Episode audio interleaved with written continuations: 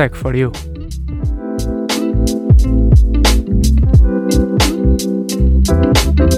O teu podcast tecnológico. Bem-vindos a mais um episódio de Tech for You, podcast tecnológico da Engenharia Rádio. O meu nome é João Pires e esta semana já estou novamente na mesma sessão de Zoom com o meu amigo. Estás a ver, Pedro? Já te promovi a amigo. Verdade. O meu amigo Pedro Pacheco. Bem-vindo outra vez, Pedro. Olá a todos. Uh, com uma hora de discrepância, não é verdade, João? é verdade, com uma hora de discrepância. É, é verdade. Acho que, é. acho que é o primeiro episódio que estamos a gravar em que tu estás diretamente dos Açores, não é? É verdade, é verdade. Noutro, noutro fuso horário, mas como sempre tem tudo para dar certo, não é, João? Ah, sim, sem dúvida. Mas é assim, se o episódio tiver duração inferior a uma hora, tu quando começares a falar já acabou o episódio. Uh, não, estava a brincar aqui com o fuso horário, mas, um, mas está tudo, tudo em ordem para mais um episódio, como o Pedro bem disse, uh, e usando o nosso lema, que já tem vindo a ser hábito, tem tudo para dar certo. Uh, nós hoje temos algumas novidades, uma novidade assim interessante, mas vamos deixá-la para, para uma fase posterior do episódio. E vamos começar por uma promessa que eu tinha deixado no último episódio, porque o Pedro foi um baldas e não apareceu ao episódio 7. Estou a brincar contigo, Pedro. Um, e eu, na altura, no episódio 7, fiz a questão, uh, uma questão que não tive resposta, não é? o Pedro não respondeu nem nada. Isto também é assim, não é, Pedro? Uh, e a questão foi se tinhas ou não criptomoedas. Portanto, as, os nossos ouvintes ficaram uma semana a aguardar a tua resposta, Pedro.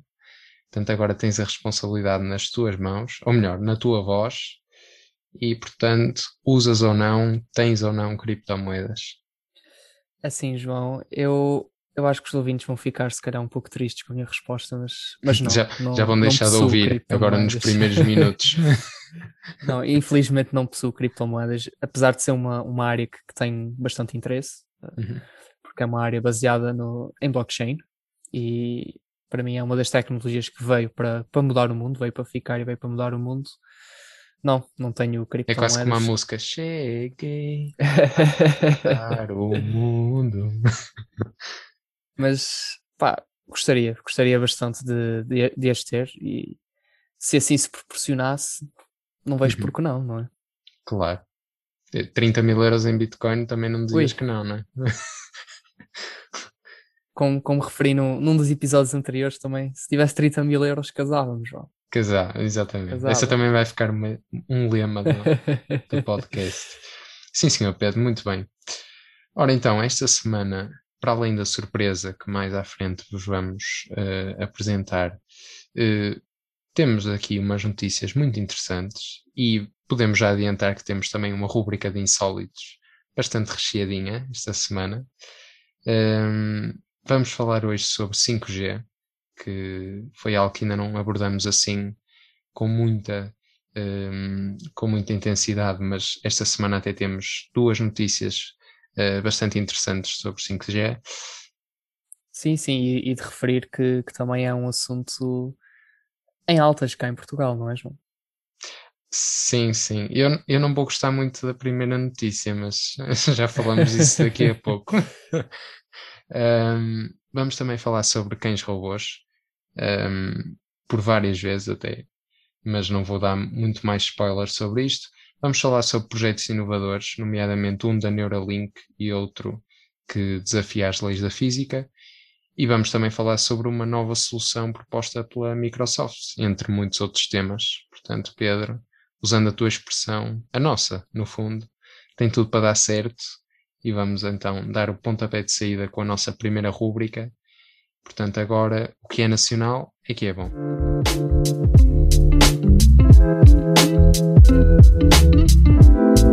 O que é nacional é que é bom.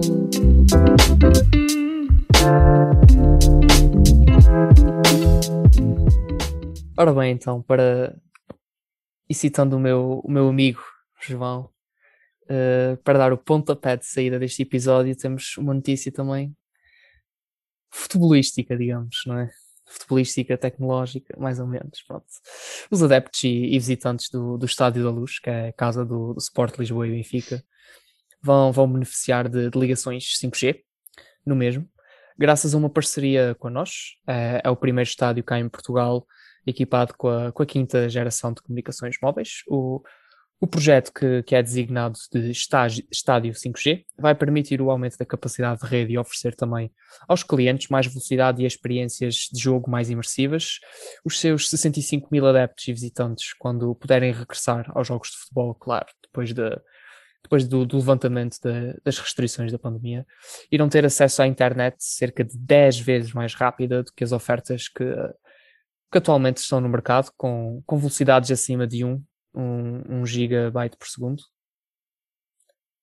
Claro, uh, depois do fim do leilão do, do 5G e, e do começo da oferta de, de serviços públicos da, da mesma geração de, de, comunicações móveis. São esperados também novos serviços com, com, com, essa mesma introdução, nomeadamente a utilização de realidade virtual ou aumentada, acesso a estatísticas do jogo ou dos jogadores uh, em tempo real, ou até mesmo a possibilidade de aceder às diferentes câmaras de transmissão, o que é altamente incrível, não é? Dado que atualmente não temos isso.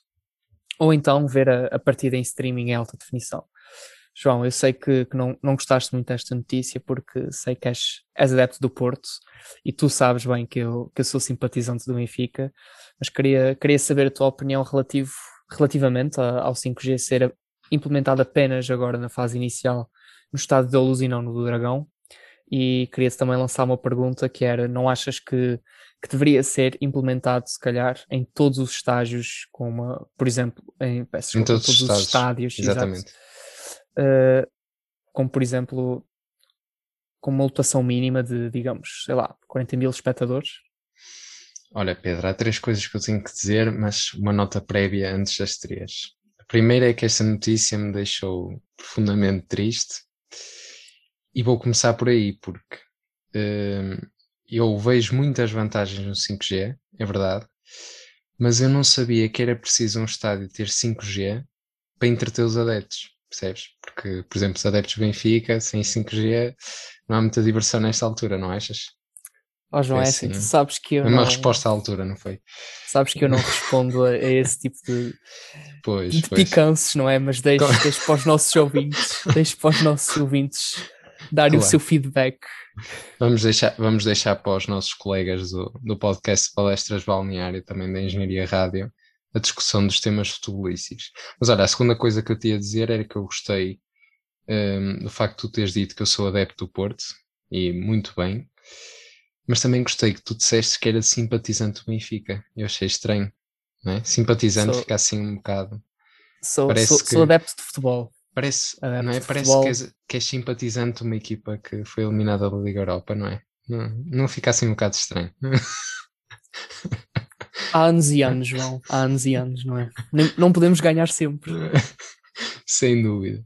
Uh, olha, e a terceira coisa que queria dizer, e respondendo mais à tua, à tua questão em termos mais tecnológicos, acho que sim. Eu vejo muitos, muitos benefícios no 5G um, ehm, e acho que sim, estádios com pelo menos 40 mil uh, lugares um, ehm, deveriam pelo menos ter, uh, nem que fosse pelo menos uma fase de testes e se depois não, não se compensasse ou não se visse útil. Uh, quer dizer, nesta fase também é difícil porque não há público, não é? Mas, mas temos sempre que pensar, temos de estar com os olhos postos no futuro. portanto, sim, Pedro, acho que é uma boa pergunta e a resposta é uma resposta positiva. Acho que todos os estádios deveriam seguir o exemplo deste estádio Pronto, o nome que tu já disseste, não é? Um, e sim, é isso. Acho que custa-me um bocado dizer, percebes, que, que, é uma boa ideia porque não começou no estado percebo, percebo. percebo plenamente. Ora, mas continuando nesta onda de 5G e passando agora também em terras nacionais, mas passando agora para uma questão que tem dado mais polémica do que propriamente esta que, que foi agora falada, uma vez que esta, esta notícia que o Pedro falou agora acaba até por ser uma espécie de sucesso, pelo menos numa primeira fase. Um, a questão é está relacionada com o leilão do 5G em Portugal e que está neste momento a cargo da, da Anacom. Ora bem, eu nem sei bem por onde começar, mas a verdade é que já lá vão mais de. Surpreendam-se, porque é mesmo motivo de surpresa. Já lá vão mais de 3 meses e 348 rondas. Bem, neste leilão que parece interminável e que a, a continuar assim vamos comer o bacalhau no Natal e o leilão ainda vai lá estar.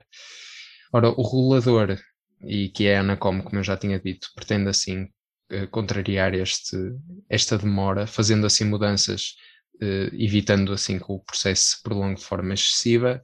Uh, e o objetivo é ter mais rondas por dia, neste momento são apenas seis, e eventualmente outras medidas que possam vir ser necessárias. Ora, a nós e a Vodafone já manifestarem o seu desagrado, operadoras estas que fazem parte também de um leque de, de outras que entraram para o, portanto, para o leilão na, na, sua fase principal a 14 de janeiro, sendo que o leilão já tinha começado a dia 22 de dezembro, portanto, ainda no ano passado, uh, isto para os estreantes, portanto, para aquelas empresas e, enfim, todos aqueles uh, privados ou públicos que quisessem investir no 5G, mas que não tivessem uh, conotados como, como operadores de mercado.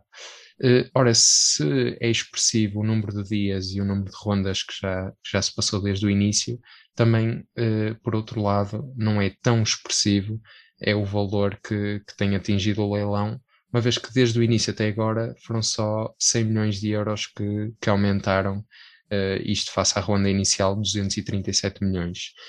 Ora, e agora comparando com outros países, porque é sempre interessante, não é, Pedro, quando nós fazemos assim uma comparação é verdade, é, é aí que, nos, que nós conseguimos ver em que, em que patamar nós estamos face, ao, face à restante Europa e talvez o mundo, não é? Portanto, Exatamente. No nosso, no nosso ponto de comparação. É isso mesmo. Mas olha, agora vamos até comparar com um país europeu, com a Alemanha, um, e vamos já perceber que a discrepância é bastante grande. Ora, na Alemanha o, leilão durou, na altura era considerado um leilão épico, porque foram três meses que se pensava, os três meses mais longos para um leilão. Ora, a verdade é que Portugal já vai nos três meses e não se espera que isto acabe muito, muito mais, mais cedo.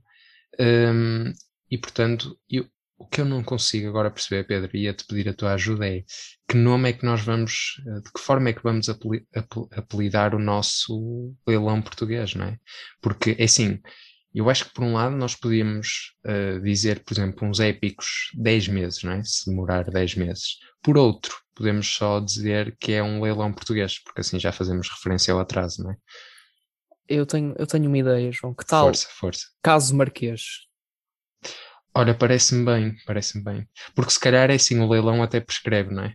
Com Exatamente, jeitinho. olha, com jeitinho até, com jeitinho até, até esquecemos isto. Até prescreve num mar de rosas, não é? Ora, uh, mas voltando outra vez à Alemanha, uh, depois desta divagação aqui meia política e de direito, uh, ainda antes da pandemia, o leilão na Alemanha atingiu os 6,55 mil milhões de euros. Cá em Portugal estamos nos 337 milhões. Ou melhor, esse foi o valor mais, mais alto até atingido. Um, o que mostra desde logo uma, uma clara diferença que, que, se, que se torna bastante notória com o passar do tempo. Ora, eh, desde o início que o processo do regulamento fez escalar a guerra aberta que existe entre os operadores e a Anacom, como eu já disse, tanto a Vodafone como a nós já se pronunciaram contra esta nova decisão. Ehm, portanto, foram muitas as críticas, uh, também já, já houve vários processos em tribunal uh, cujo desfecho neste momento ainda não é desconhecido. Talvez no, num próximo episódio poderemos falar sobre isso. Uh, e o governo já se pronunciou sobre o caso, desvalorizando a situação naturalmente e revelando que está perfeitamente satisfeito com a evolução do leilão. Uh, pois eu imagino se o leilão tivesse corrido melhor, como é que estaria. Uh, acho que três meses para um leilão está perfeitamente. Acho que siga, não, não há problema. A Alemanha, três meses. Não, nós, Portugal, vamos demorar é um ano. Um ano nós é quebramos é o recorde. É, nós, nós estamos aí para. É para atrasar, é connosco.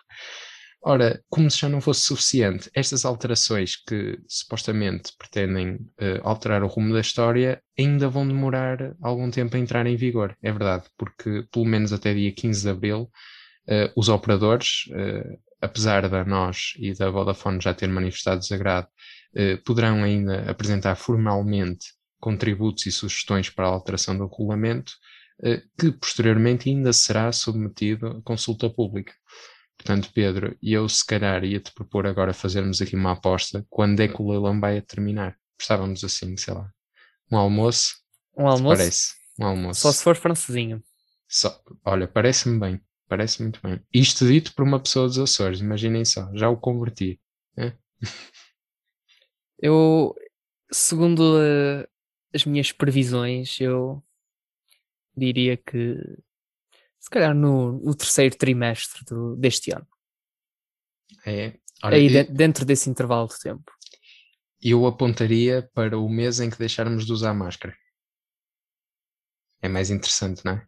João, eu acho que as máscaras vieram para ficar, portanto. Pois, precisamente. precisamente, eu acho que este leilão também veio.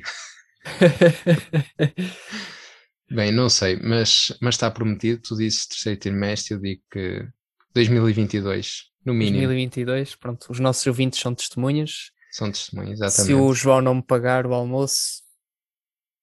Os ouvintes vão ter que fazer com que eu pague, não é? Exatamente. Ora bem, passando agora para a nossa segunda rúbrica, uh, temos migração tecnológica.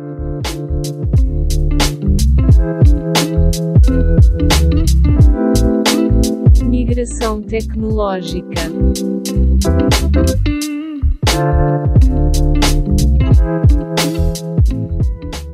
Ora, muito bem, de certo os nossos ouvintes muito provavelmente já, já ouviram falar do Spot, o, o cão robô da, da Boston Dynamics. Pois bem, a, a tecnológica chinesa Weilan desenvolveu um robô muito semelhante ao Spot, denominado de AlphaDog. Ora, este cão, entre aspas, utiliza sensores de inteligência artificial para realizar um conjunto de tarefas, como, por exemplo, a, a entrega de, de encomendas, e, e espera-se que também no futuro consiga guiar pessoas com capacidades visuais reduzidas. De acordo com Ma Jie, chefe de, de, tecnologia da Wayland, através da, inteligência artificial, o AlphaDoc é capaz de imitar comportamentos caninos reais. Consegue manter o equilíbrio e pode também prever o atrito e a altura do solo, de forma a ajustar a sua própria altura relativa ao chão. Consegue também ajustar a frequência dos passos e adaptar-se ao ambiente envolvente. É o cão robô mais rápido do mercado, atingindo uns impressionantes 15 km por hora. O preço também, por outro lado, é, é bastante impressionante, chegando a rondar os 2 mil euros. Mas também tenho conhecimentos que há raças de cães, apesar de eu ser contra a compra de animais, há raças de cães também que, que valem bastante dinheiro. E agora queria-te também lançar uma pergunta, João, que é: preferis um cão robô ou um cão real? Olha, Pedro, antes de mais dizer que eu estou inteiramente de acordo contigo quando tu dizes que, que és contra a compra de cães, porque eu acho que a adoção deve ser sempre o primeiro meio uh, para nós um, ehm, para nós termos um novo amigo, uh, uma nova companhia na nossa casa. Quanto a isto de preferir um cão robô ou um cão real, ainda estou com dúvidas, porque é assim, se eu quiser levar o meu cão a competições de velocidade, talvez prefira o cão robô. Agora, se eu quiser um cão para se calhar mimar ou para me fazer mais companhia, bem, se calhar então o cão real. A questão ou é que para assim. Para as competições de beleza, não é? não, para as competições de beleza vou eu, deixa estar. um, mas, mas acho que sim, sim. Quer dizer, eu vejo vantagens num e no outro, percebes? O cão robô com um botão eu desligo, percebes? Não chateia mais o cão real é um bocado complicado, não é? Portanto, uma pessoa depois para desligá-lo. Pronto, vamos passar à próxima notícia antes que isto comece a descambar. Ora bem, e por falar em inovações, um, a Microsoft acabou de lançar uma, uma fresquinha, e fresquinha, literalmente fresquinha, Uh, isto porque a Microsoft está a tentar investigar novas formas de tornar os data centers mais eficientes e sustentáveis e depois do sucesso do projeto Natic, uh, onde um data center foi submergido por dois anos dentro de uma cápsula no mar da Escócia, a empresa está agora assim a experimentar um novo método de arrefecimento uh, dos servidores, naturalmente, que envolve assim submergi-los num líquido especial. Uh, claro que não é um líquido qualquer, como é óbvio, mas, mas é bastante notório. Um, esse líquido não causará, e pronto, isso, como é óbvio, é a preocupação principal, não causará danos aos equipamentos eletrónicos e a necessidade de um novo método de arrefecimento prende-se com o facto de os atuais sistemas de arrefecimento através do ar serem insuficientes. Para além disso, esta acaba por ser uma, uma solução com grande impacto ambiental e, portanto, num mundo onde cada vez a questão da sustentabilidade tem tido maior importância, acaba por ser uma solução mais amiga do ambiente. Um, foi também possível, ainda com o projeto anterior, o NATIC, demonstrar a importância da eliminação de oxigênio e umidade no ambiente onde operam os servidores um, e que estes data centers submersos podem ser soluções na mesma seguras e, como eu já tinha dito e voltando a referir, energeticamente sustentáveis. Portanto, Pedro, não tenho mais nenhuma pergunta para ti neste caso. um, portanto, não. Acho que podes passar para a próxima notícia Top. sem okay. mais demoras. Irei, irei passar então para a próxima notícia que não é não é algo com não é uma solução assim tão segura e tão energeticamente sustentável ainda ainda é algo que está muito numa fase embrionária como como todos nós sabemos as, as visões de de um determinado senhor que, de nome Elon Musk, por vezes parecem demasiado fantásticas, roçando por vezes a loucura. No bom sentido, atenção, não quero insultar o, o nosso grande amigo Elon Musk, não é? Mas a, a sua ambição é um facto, a sua ambição não para. Uh, como referi, numa fase embrionária, mas não deixando de ser absolutamente incrível, uh, a Neuralink partilhou um vídeo de um macaco de 9 anos uh, a jogar Pong o clássico jogo Pong, sendo isto possível através da implantação de dois dispositivos da Neuralink no cérebro do animal, que aconteceu seis semanas antes da gravação desse mesmo vídeo. Na passada sexta-feira, Elon Musk, que é um dos, um dos fundadores da, da Neuralink, disse no Twitter que o primeiro produto da Neuralink permitirá aos utilizadores com paralisia usar um smartphone com, com a mente.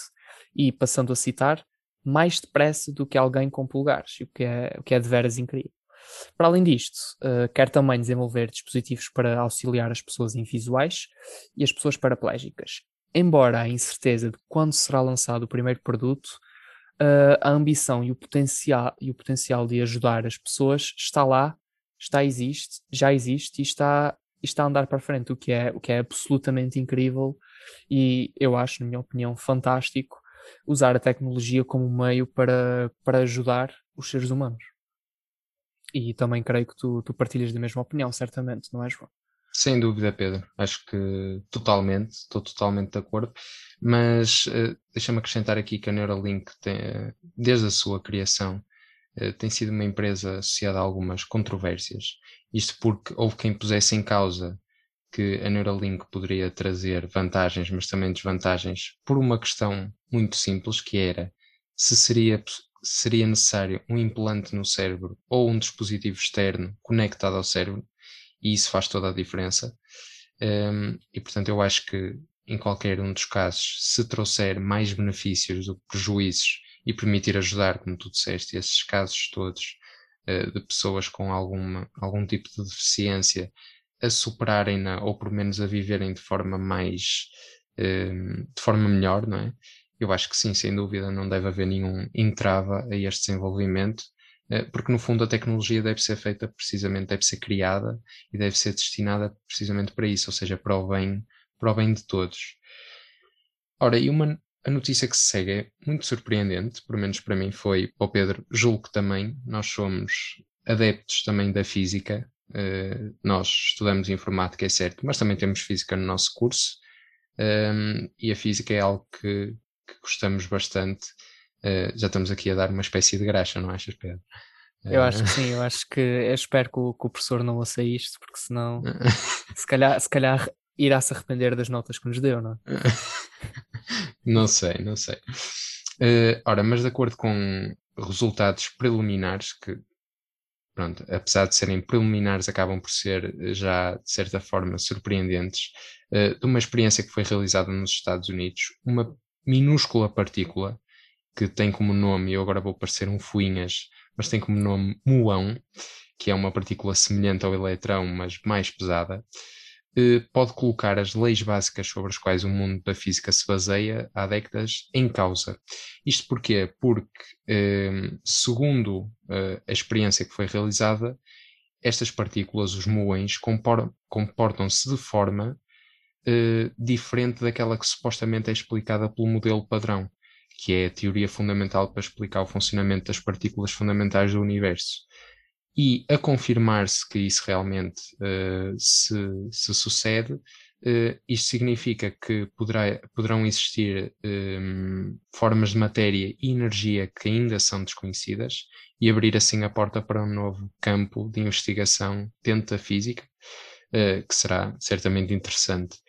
Ora, apesar dos resultados, e como eu também já tinha dito, uh, serem ainda preliminares, os responsáveis por esta investigação destacam a enorme precisão dos testes realizados, uh, o que os leva a crer que, apesar de ainda estarem um pouco longe de uma descoberta certa e oficial, a, a probabilidade disto ser apenas fruto de uma ca casualidade estatística é de 1 para 40 mil, portanto a probabilidade de ser algo realmente a sério, algo que se vá confirmar é muito grande. E, e eu confesso que estou curioso e estou a, a fazer todos o, todas as preces para que, para que isto seja verdade, porque estou mesmo com vontade que, que haja assim uma descoberta bastante grande no mundo da física para haver assim uma espécie de revolução, não é Pedro?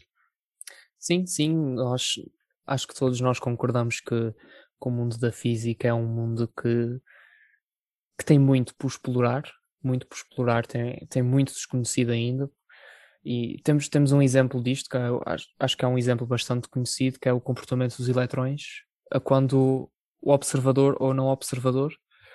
E, e paira sempre uma questão, porquê? Porquê? E, e acho que o, que o mundo da física trabalha muito bem no aspecto de, de responder a perguntas desse tipo. Sim, acho que sim, Pedro, sem dúvida. Uh, portanto, vamos aguardar com grande ânsia por mais desenvolvimentos neste projeto. Mas enquanto aguardamos, vamos passar à nossa próxima rubrica, a nossa favorita e que esta semana volta a estar recheadinha. A nossa Insólito nunca fez mal a ninguém.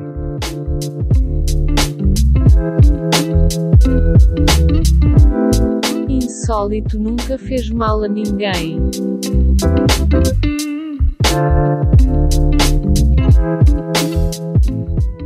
Para esta semana trazemos não um, não dois, mas como diz o povo, não há dois sem três, trazemos três insólitos. Voltamos à carga da insolitada e vamos começar de forma bastante engraçada. Uh, foi algo que aconteceu e que não causou uh, danos, mas que veio aqui parar à rubrica de insólitos por um, um motivo bastante, bastante engraçado. Ora, o Spot, que é um robô que o Pedro já falou na rubrica Migração Tecnológica, que é a coqueluche da, da Boston Dynamics, eh, foi um dos escolhidos para integrar um treino militar levado a cabo pelo exército francês, isto no final do mês passado, portanto, do mês de março. No entanto, a experiência, e é aqui que entra o insólito, teve um percalço e terminou mais cedo porque, a meio do exercício, a bateria do spot acabou. É verdade. Ora, um estudante da Academia Militar explicou que foi morto, morto, entre aspas, como é óbvio, durante o exercício de combate urbano, no teste sem os robôs, e que sobreviveu, ou seja, completamente o oposto, quando o exercício foi repetido com robôs, que conseguiram assim fazer o reconhecimento e evitar a sua morte uh, ao nível do teste. Exatamente, hipotético. Obrigado, Pedro. Uh, ora, todos os exercícios realizados durante esta experiência militar foram feitos com e sem robôs, de forma a permitir que houvesse uma comparação das duas situações. No entanto, quem não achou muito piada a situação foi a Boston Dynamics, porque disse que não só não estava a par da utilização do seu robô uh, em França para fins militares, como uh, a empresa tem uma política clara contra a utilização dos robôs como armas. No entanto, a mesma empresa afirma que se a utilização dada pelos militares uh, se restringir apenas a missões de reconhecimento e salvamento, uh, que essas restrições não estão a ser postas em causa. Portanto, diga-se também foi uma espécie de publicidade esta questão e que até acaba por ajudar a Boston Dynamics. Ora, mas esta não foi a primeira, nem certamente será a última experiência, uh, por menos insólita, a que o robô Spots se juntou, isto porque o robô já participou em experiências como guardar rebanhos, ajudar autoridades a fazer cumprir as regras de distanciamento social durante uh, a pandemia, portanto, durante o Covid, ou então trabalhar em fábricas. Portanto, eu acho que o Spot não vai ficar por aqui e eu apostaria, agora não aposto uma francinha, Pedro, porque acho que tu estás de acordo comigo, mas apostaria que nos próximos episódios teremos mais insólitos do Spot, ou pelo menos mais notícias dele. Não achas? Sim, eu concordo que, que no futuro iremos, o Spot irá, irá aparecer na, na, nossa rubrica favorita. Mas... Vai ter, desculpa esta piada, vai ter aqui um spot permanente no nosso podcast. mas, mas João, aquilo que eu, que eu agora te quero dizer a ti e aos nossos ouvintes é algo que até me custa pôr por palavras, João. Até me custa nem, pôr nem por sabes palavras. como começar, não é? Exatamente, nem sei como começar. Uh, num novo anúncio publicado, uh, a Intel uh, procurou promover o seu processador como o melhor do mundo, recorrendo a um MacBook. O problema está é que esse MacBook não existe e muito provavelmente nunca irá ser criado. Ao publicitar e ao descrever o seu, o seu processador i7 como, e passo a citar, o melhor processador do mundo num laptop fino e leve, usou uma imagem que se assemelha ao MacBook, ao MacBook Pro da Apple, tendo o logotipo da mesma escondido. É claro que isto, que isto não seria um problema, dado que há muitos MacBooks com, com processadores da Intel em comparação aos processadores M1 da Apple.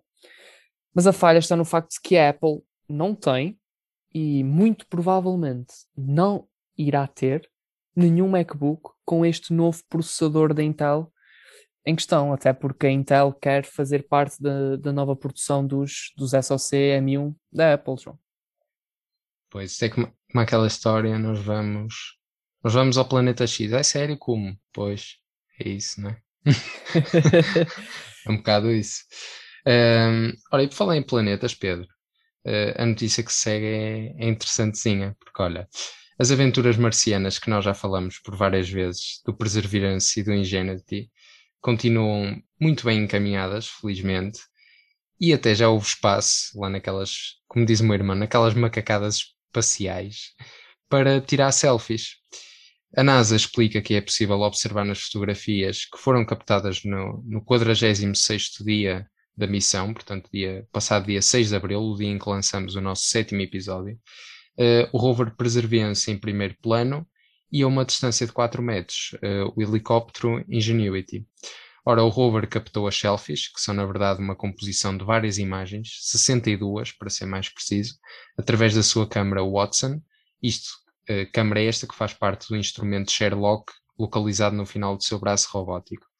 Ora, o Tech4U está cada vez a crescer, a, a crescer mais, e teve acesso assim, esta semana, a informação especial que o Presidente da República, Marcelo de Rebelo de Sousa, já partiu para Marte, isto porque não admite que se tirem selfies sem a sua presença. E eu Portanto, acho muito bem, João. Eu também acho. acho.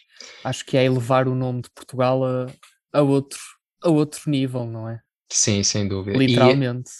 E, e a ter em conta o número de selfies que o nosso Presidente da República já tirou, eu acho que a próxima selfie com estes rovers não vai ser uma composição de 62 imagens, mas vai ser uma composição de um número que eu, se dissesse agora, o nosso episódio passava o limite de tempo, não é?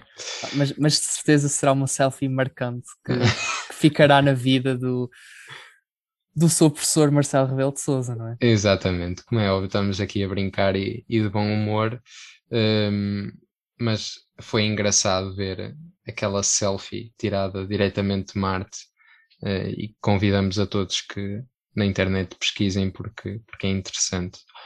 Ora, e agora vamos partir para uma surpresa, Pedro. Não sei se queres. Isso é quase como nos aniversários. Não sei se queres partir o bolo e É verdade, apresentar João, olha, assim.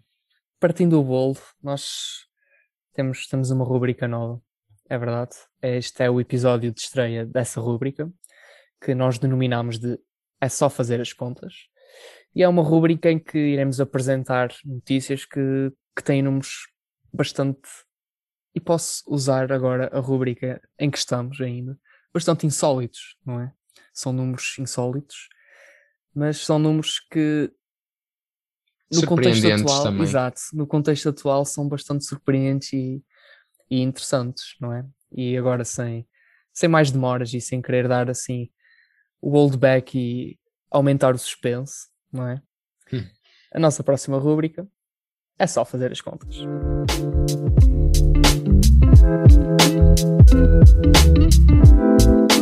É só fazer as contas.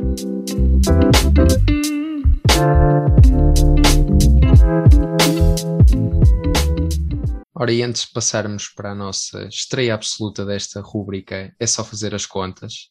Dizer que esta semana, excepcionalmente, não temos um guru da semana. Aliás, eu e o Pedro pensamos uh, em nomear para o guru da semana eu e o Pedro, mas isso seria quase uma autonomiação, portanto, decidimos. Mas, mas era bem merecida, João, não era? Acho que sim, Pedro, especialmente para ti, especialmente para ti, depois depois do teu insólito, uh, acho que sem dúvida era uma nomeação bem merecida. Uh, mas dizer também que, e acrescentar aquilo que o Pedro e muito bem disse antes deste, deste jingle da apresentação da rúbrica, que um, esta é uma rúbrica opcional, portanto, nem todos os episódios a vão ter, da mesma forma que nem todos os episódios têm recomendações, mas o que nós vamos tentar fazer é ir intercalando, ou seja, por exemplo, esta semana não teremos recomendações, mas temos esta nova rúbrica. Se calhar para a semana ou num outro episódio poderemos ter recomendações e não ter esta rúbrica. Portanto, vamos tentando fazer aqui um, um jogo de rúbricas para manter sempre os episódios interessantes e é esse o nosso objetivo principal, uh, mas também para mantê-los consistentes e ter aqui um, e ter bom... também com conteúdo fresco, não é, João? Isa, e a hora nem mais, Pedro. Acho que remataste de forma perfeita.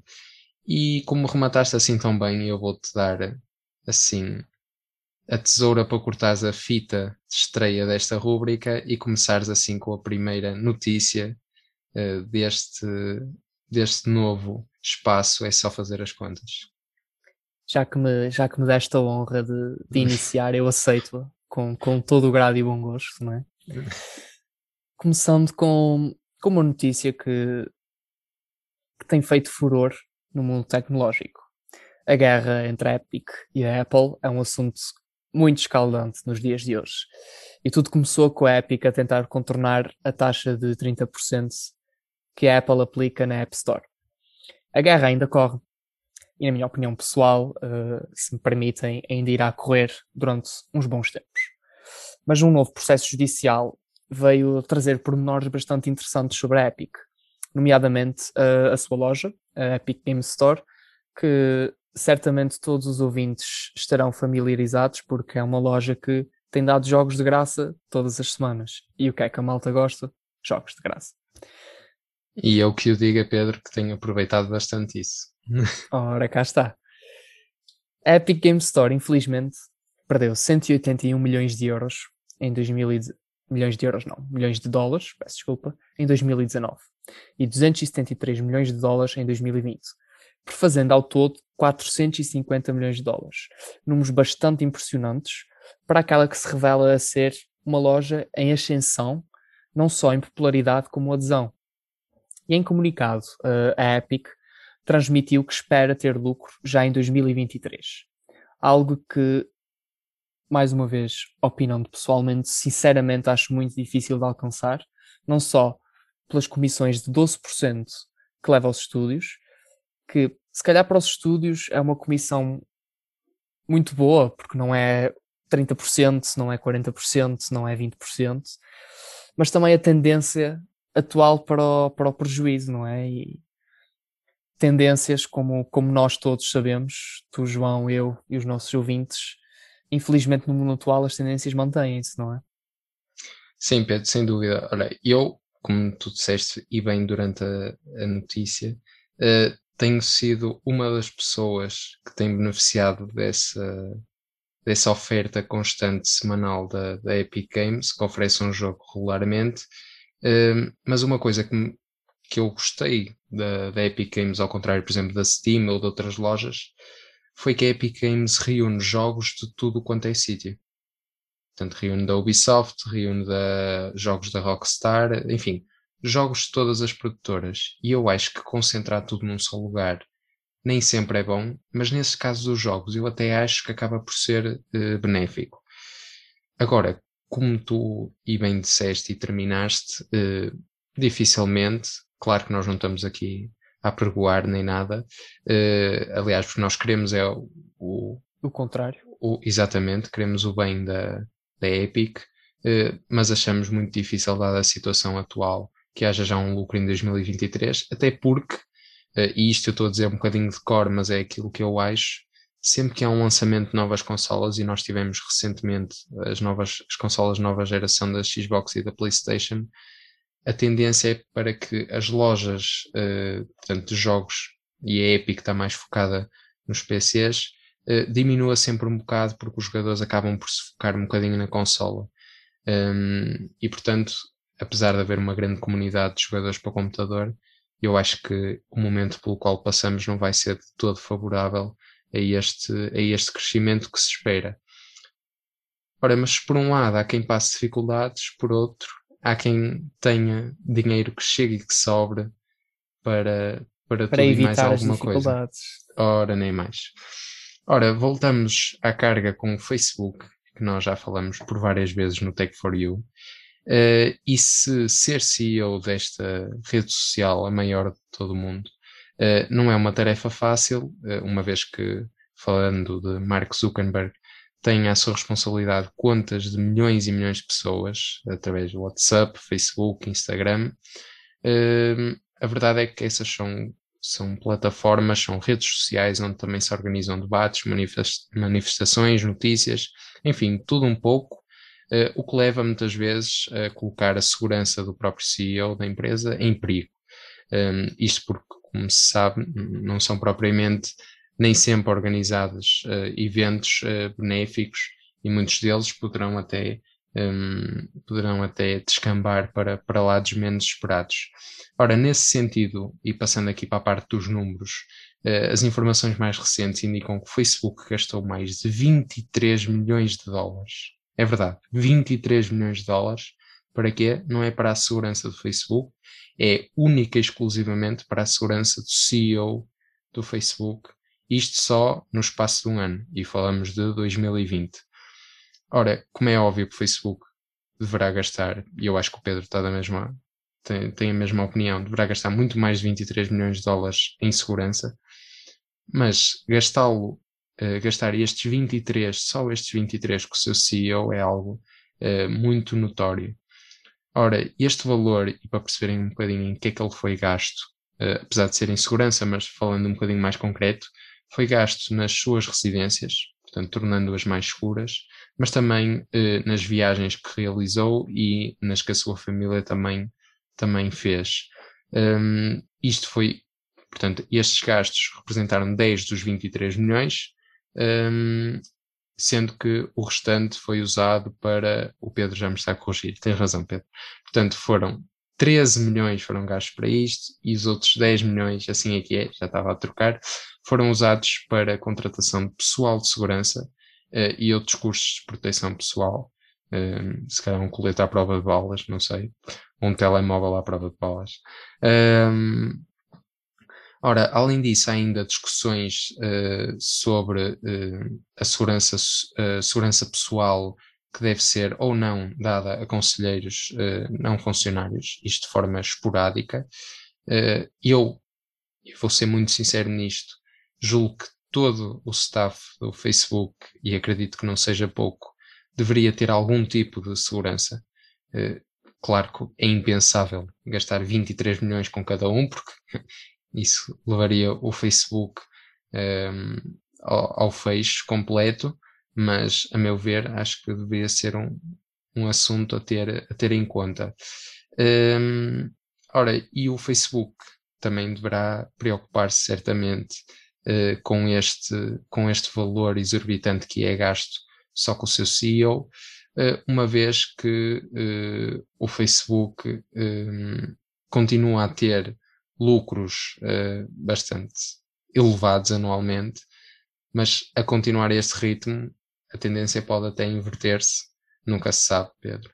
Portanto, qual é a tua opinião? Se tu, ou pondo as coisas assim mais de forma mais simples, não digo, mas uh, mais concretas. Se tu fosses CEO do Facebook, uh, em que é que gastarias o dinheiro e será que gastarias tanto? É assim, João, eu acho que não gastaria 23 milhões na minha segurança pessoal. Porquê? Porque eu sou dono da empresa. É mais fácil funcionários da empresa serem coagidos uh, a, a atividades ilícitas dentro da empresa do que, do que o seu próprio fundador, não é? Óbvio que nós, nós temos muitos casos e, e certamente os nossos ouvintes e tu também conhecerão bastantes casos de, de CEOs que, que praticam atividades ilícitas, mas com vista apenas uma coisa, que é o lucro. Óbvio que, não, que eu não sou 100% a favor disso, não é? Porque o dinheiro não é tudo. Mas uh, há uma coisa mais, muito mais importante, na minha opinião, que o dinheiro, que é a informação.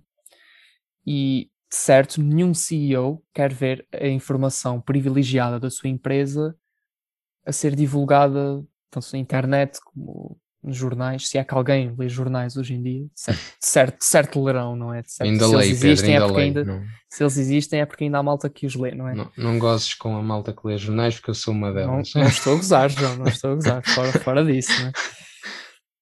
Mas acho que, acho que devia se calhar investir mais, menos, aliás, menos em segurança pessoal e mais em segurança coletiva. Uhum. Provavelmente então, se bem percebi até o que estavas a dizer, estes 23 milhões até aumentariam, agora seriam era aplicados não na sua maioria ao CEO, mas à equipa do Facebook como um todo. Exatamente. Era isso. Exatamente. Ok. E agora passando para, para uns números igualmente impressionantes, digamos assim, não é? Dados recentes revelam que apenas uma transação de Bitcoin pode representar um consumo energético de 100 kWh, apenas uma. Agora imaginem milhões. Para se ter uma ideia de comparação, esse mesmo valor é o consumo de uma lâmpada de 50 watts ligada durante 3 meses de seguida, ou então manter um aquecedor elétrico ligado durante 4 dias seguidos. Estima-se que, que esse consumo energético da mineração de criptomoedas possa atingir uns impressionantes 143 terawatts-hora anuais.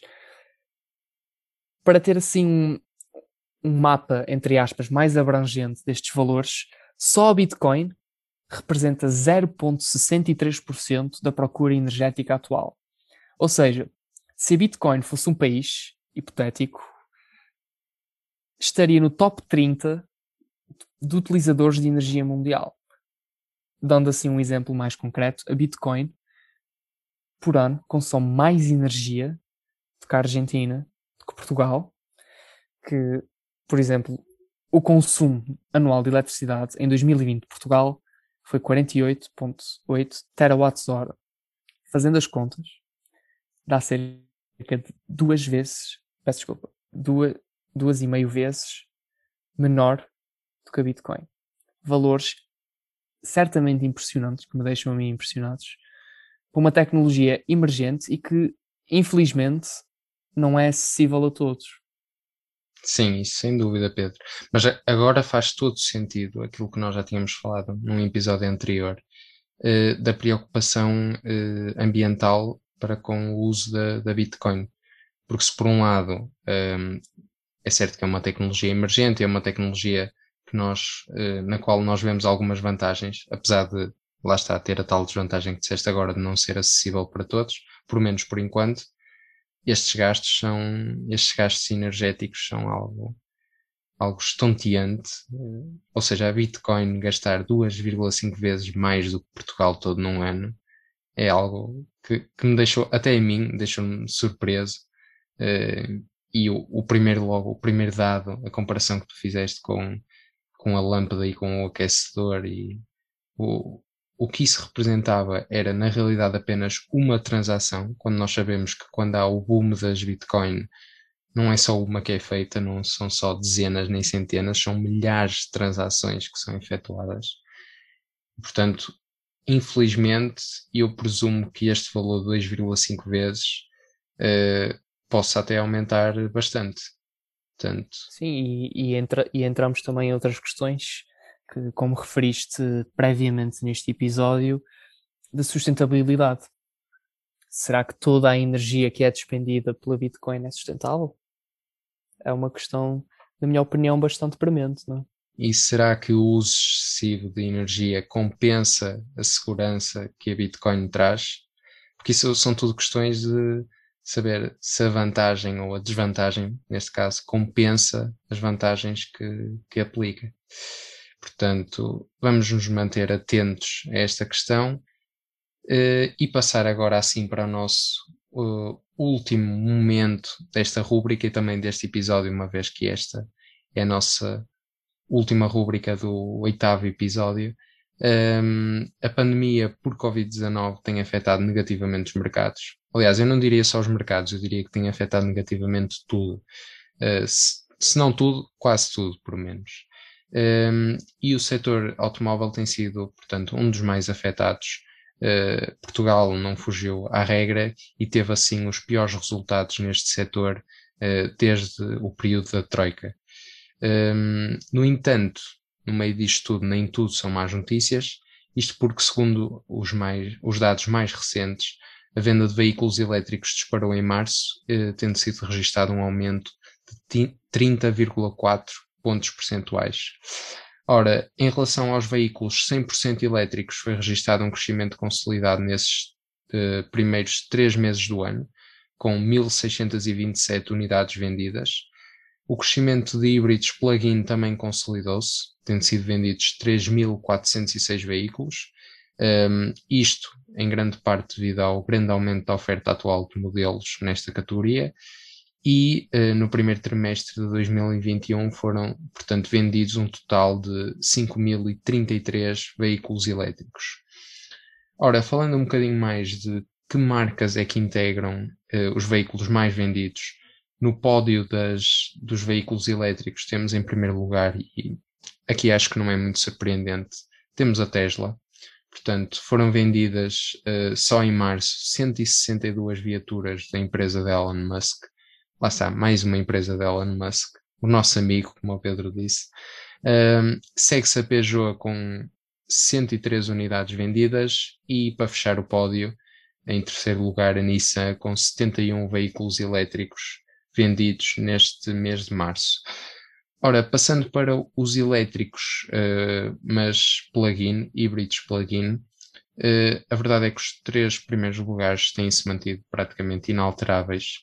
Uh, a Mercedes-Benz mantém assim a liderança com 500 unidades vendidas só no mês de, de março e 1246 nos três primeiros meses de 2021 seguida de uma outra empresa alemã, uh, a BMW, com 293 vendas no, mês de março e 592 nos primeiros três meses, e a fechar o pódio a sueca Volvo com 177 unidades uh, entregues em março e 463 no trimestre.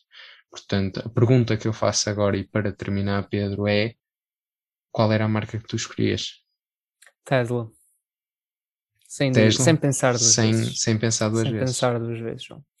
Tesla, sou, posso, posso, posso dizer agora aqui, dando assim um pouco mais, se calhar, a conhecer da minha pessoa, sou um fanboy da Tesla.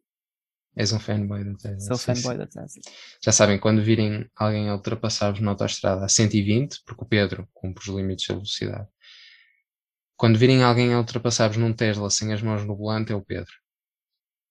Deixa-me só, deixa só agora deixar aqui no ar eu compro os limites de velocidade só em determinadas coisas.